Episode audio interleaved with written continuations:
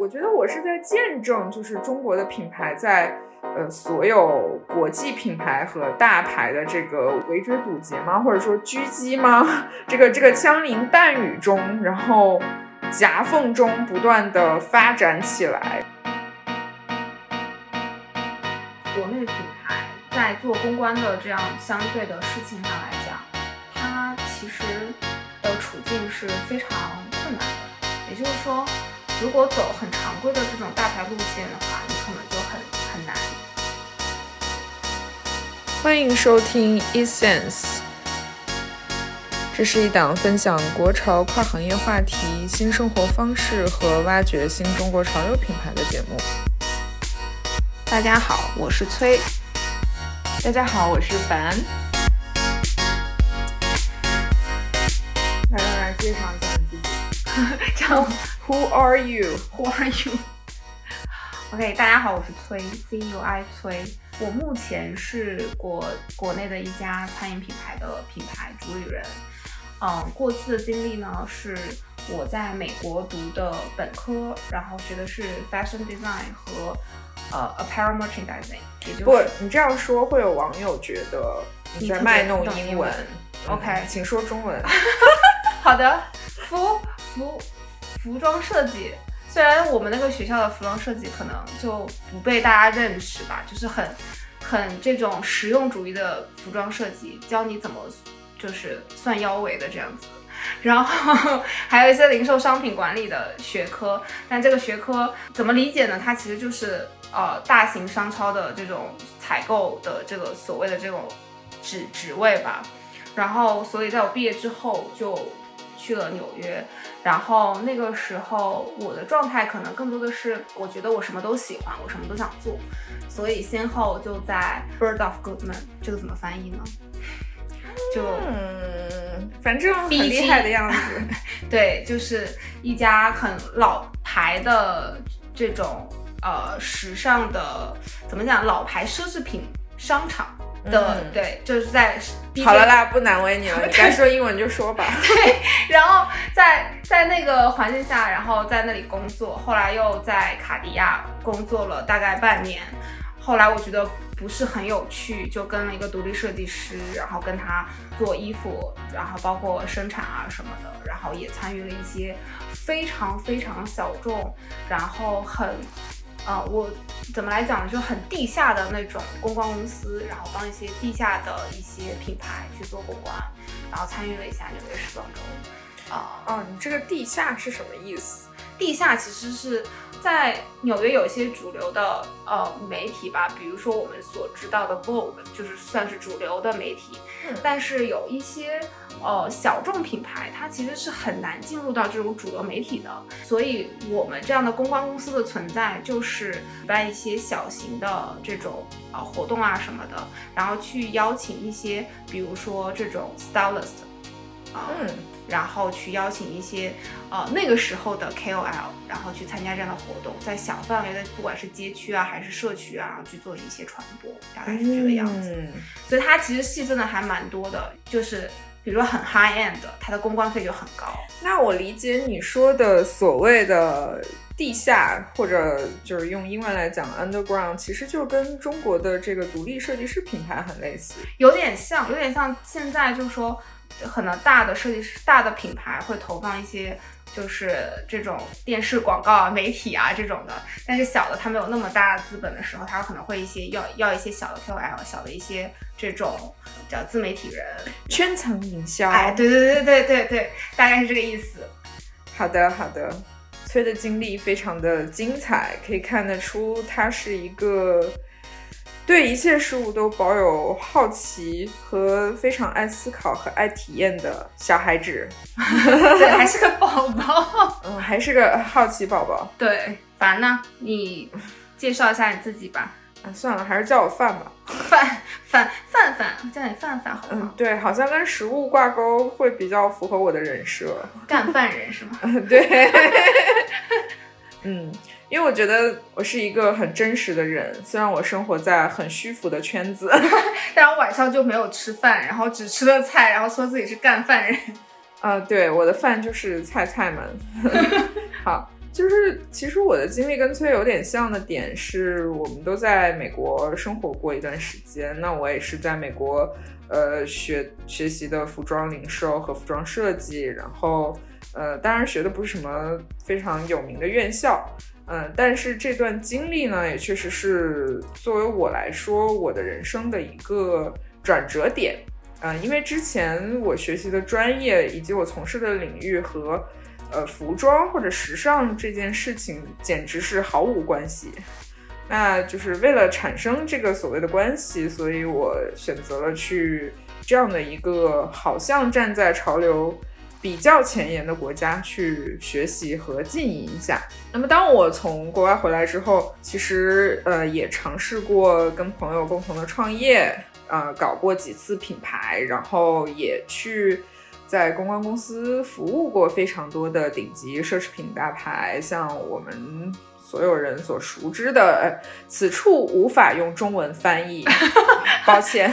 就什么 Michael Kors 啦，Longchamp 啊，然后 Gucci、Jimmy Choo、a t r o 啦，Roger Vivier，哎，反正就是类似于，呃，所有的顶级奢侈品大牌，大家所熟知的这些品牌，它的。公关也好，活动也好，我都有涉及到。现在呢，我们其实也有服务一些中国的独立设计师品牌和中国的老牌的一些运动品牌，大概就是在，嗯，时尚圈一直在做自己喜欢做的事情这样的一个状态。哎，那我还蛮好奇，就是说你在服务这些，呃，国际时尚品牌的公关公公关的一些事务的时候，跟服务国内小众设计品牌以及就是国内老牌的一些这些运动品牌的时候，有什么很大的区别吗？嗯，区别非常的大，就 super 大，巨大，嗯，非常非常非常的大。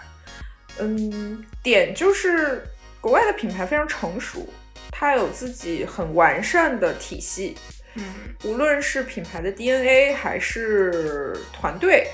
还是。工作方法，这个视觉，嗯，所有的环节，呃，它都是成熟的。它它可能对对对，它可能需要我们参与更多的点，并不是你去贡献你的创意和想法，嗯，而是你就做好你分内的执行，然后把执行做到精益求精，百分之一百就 OK 了。嗯，而且每一个环节都。呃，有一个非常高的标准，这个标准的本身的建立就体现了品牌的这个能量和品牌本身的一个发展路径吧。嗯，所以其实发挥的空间不是很大。嗯，我想把这块留在后面继续跟你讨论。好的。嗯，当然就是中国的品牌，我我觉得我是在见证，就是中国的品牌在。呃，所有国际品牌和大牌的这个围 围追堵截吗？或者说狙击吗？这个这个枪林弹雨中，然后夹缝中不断的发展起来，然后蓬勃和壮大。我会觉得说，因为因为本身我也在南方生活过很长时间嘛，我也知道非常多的大牌，它的加工厂和供应链其实是在中国的。嗯。但是本身这个体系，它不单单是依赖于它背后的这个供应链和产品，嗯嗯，它更多的层面其实是在上层去建筑它品牌的这个核心稳对核心的 DNA 和它品牌自身的文化，嗯，然后，但是我我认为其实留给国内的品牌发挥和。发展的空间就只剩下下沉市场了。嗯嗯，明白。所以我听起来更像是说，国内品牌在做公关的这样相对的事情上来讲，它其实的处境是非常困难的。也就是说，如果走很常规的这种大牌路线的话，你可能就很很难去走出来，就很难 stand out，或者说没有这个所谓的这个。精神内核也好，或者是所谓的资本能量也好，就很难，就是说去举行一个同等同位置的这种这种活动。但是你还需要一个很需要能抓住消费者的眼球，或者是能让消费者能记住你或传播的话题，所以它需要。可能更多的创意去做这样相应的活动，是吗？嗯，对，就是国内的品牌，它一定也有自己的一些传播的方式和方法，它呃也有自己的一些打法吧，就是去去找到自己的正确的定位，以及嗯去找到自己合适的受众群体，去以合适的方式去触达到这些人。我觉得品呃每一个品牌。之所以在市场上被我们知道，那他一定是做对了非常多的前期的工作，才能走到那一步。但是确实像你说的，我会觉得国内的品牌其实，在被主流的其他的大牌已经把非常多的位置占领了之后，它的这个生存空间相对来说是非常有限的。嗯，而且呢，我们也缺乏自己的手段和方法论。我认为就是一定是这样子的，因为我们有非常多的时间是花在我们在追随别人。好，那我们来说一下我们做这个节目的目的，为什么会想要做这个节目呢？在你过去的这些经历里面，你觉得哪个点就是让你觉得，哎呀，就我想要开始做一样节目，去把我的想法输出一下，这样子。嗯，因为我就觉得中国的品牌经历了一轮的发展，然后到了一个时间的节点，其实是时候该让世界看到他们了。我们不能只是在自己的圈层或者自己的领域里面自嗨。我我希望有更多的其他国家的人也好，还有其他的文化也好，是能够看见我们的。所以，我做这档节目也是为了，第一是在深度和像你说的，在深度和广度上去探讨我们嗯很好奇的这个问题。另外一块就是，我也希望能够挖掘到更多的我们自身文化的力量和我们自己品牌的力量，然后把它们集中起来，去有更广泛的影响。嗯，明白。其实我们做这档节目的意义就是。发掘、分享，然后呃，把这些力量聚集起来。嗯，可以这么理解，你总结的非常好。耶。OK，那说说我们的名字吧。就我们取的名字叫国潮研究院嘛，然后英文叫呃 East Sense。那你觉得国潮这两个字你怎么来看？这个话题真的很大。其实我会把国潮。当然，这个国潮提出，其实发发生在就是李宁这个品牌，就是我们不得不去提及这个现在大家都在热议的这个品牌李宁。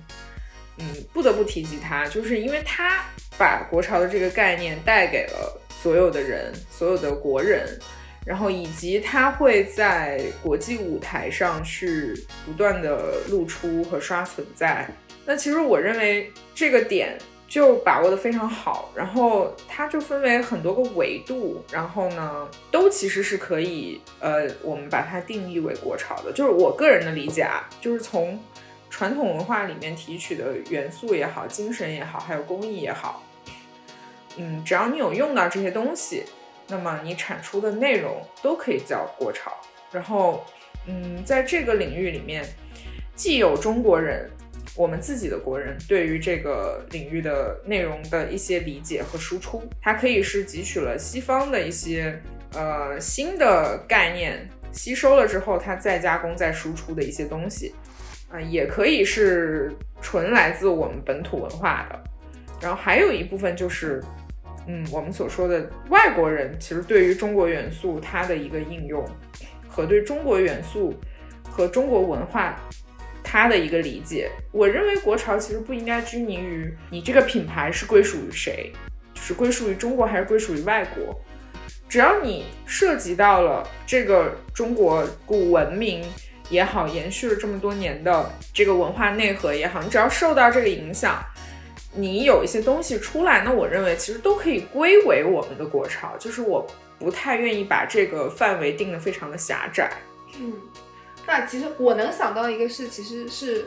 日本，其实有一个我在上学的时候我知道的一个，就是衣服的外形叫 kimono，它其实就是用的日本的和服，然后演变过来到一个传，就是流传，基本上是时尚领域大家都清楚的一个，呃，怎么讲叫是，这个版型吧，只能说叫叫是就是款式款式对，但它其实源于日本的一些呃传统服饰的文化，但是它被推广到全世界，大家所有人都在借鉴这样子的一个呃版型，那这个可能才算是一种潮流。对，但是中国其实也有了旗袍嘛，那旗袍应用的可能目前来讲，这就是我另外想问的问题。你觉得当你你在描述说，一个是说，呃，我们自己在应用自己的文化，然后去产做做出来的品牌和外国人啊、外国的这些设计师，然后用中国的元素做出来的一一系列的 collection 也好，系列也好，单品也好，你觉得现在这个现状是怎样的呢？现状。嗯，我觉得其实外国人对于我们文化的理解和我们自身对于文化的理解还是有一些偏差的。嗯，嗯对，就是我们对于 OK，你老外你用了中国元素，我对你的期待可能是那样的，嗯，然后但实际上我们看到，哪怕是非常多的大牌，其实它做出的设计是那这样样的。对，就是嗯，我们都会觉得啊、有点尴尬。对，就是可能你说你用了中国元素，但我看起来这个就是只是符号而已，可能都不是元素的那个点。对，其实这个问题是值得我们大家去深度的探讨的，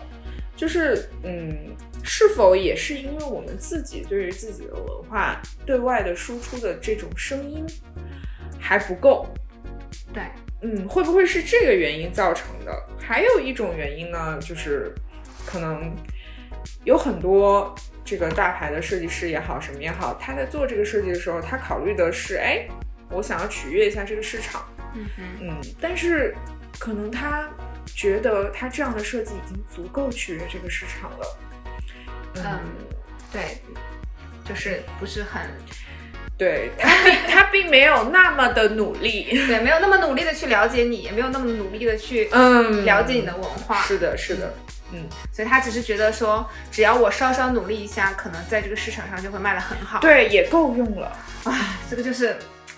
就很无奈，也很无语。有可能也是因为很多大牌的力量会把把这个风气会带偏，所以我觉得像你前面说说，可能是我们输出的语言或者是方式还不够，声量也不够。但是因为大牌去传递的时候的声量很大，但是它又有一些误区，所以导致现在可能很多潮流的文化的理解或者这中间的怎么讲偏差，沟通的偏差是有一些问题的。嗯，是的，我觉我认为这个问题会一直的存在，这也就是为什么我们会希望更多的品牌走出去，然后更多的人关注到这个点，就是不仅仅是呃，可能我们少数的。呃，留学生或者服装人对于这件事情有一定的使命感，我也希望更多的人会加入到我们的行列里面来，然后去把我们的声音发出去，嗯嗯，更多的让其他人听到我们其实是在怎么样的一个文化里面经营，以及这个东西是怎么样的一个状态。没错，我觉得这个还蛮重要的。也就是说，只有我们先去站站出来，先把自己是谁讲明白、讲清楚，自己的故事是怎样的，然后宣传出去、传播出去，然后才会有呃不同的视角或者是不同的认知再反反馈回来。嗯，是的，就是这种碰撞，我认为是合理的，也一定会有。嗯，这也就是为什么这个世界会这么多元和这么有趣。当然，就是每个人都有让别人更理解自己的欲望，所以我认为就是文化也是一样的，嗯就是更多的声音会听到你，呃，然后更多的人会看到你，呃，然后我们自身会更加的自信，这件事情本身就很酷。对，但其实我们说的这个国潮，跟我们去百度的时候“国潮”的这个字眼是完全不一样的。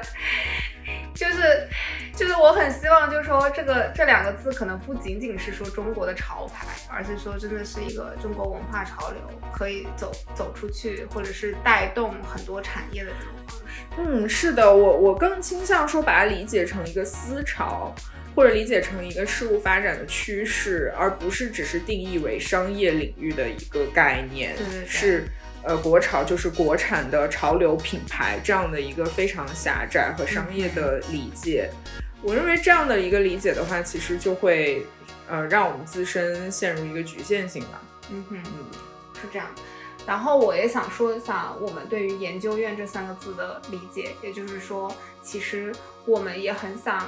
嗯，去更深挖一些中国传统文化的一些深度，以及它去如何应用在啊、品牌也好，或者是其他的这个消费领域也好。因为其实说句可能不是很尊重的话，我目前觉得可能大家都很希望去迎合国潮的这个呃话题或者是这个风潮，但是但是在应用层面上，我觉得我们没有挖把这个传统文化、这个文化内核以及文化背后所代表的一些含义挖得很深刻，而这个故事好像讲的也没有那么精彩，所以呃，研究院的点是在于说，呃，以一种就是研究者的心态，然后去研究这些文化和品牌之间的碰撞。嗯，是的，就是因为我们所有的人都还在路上，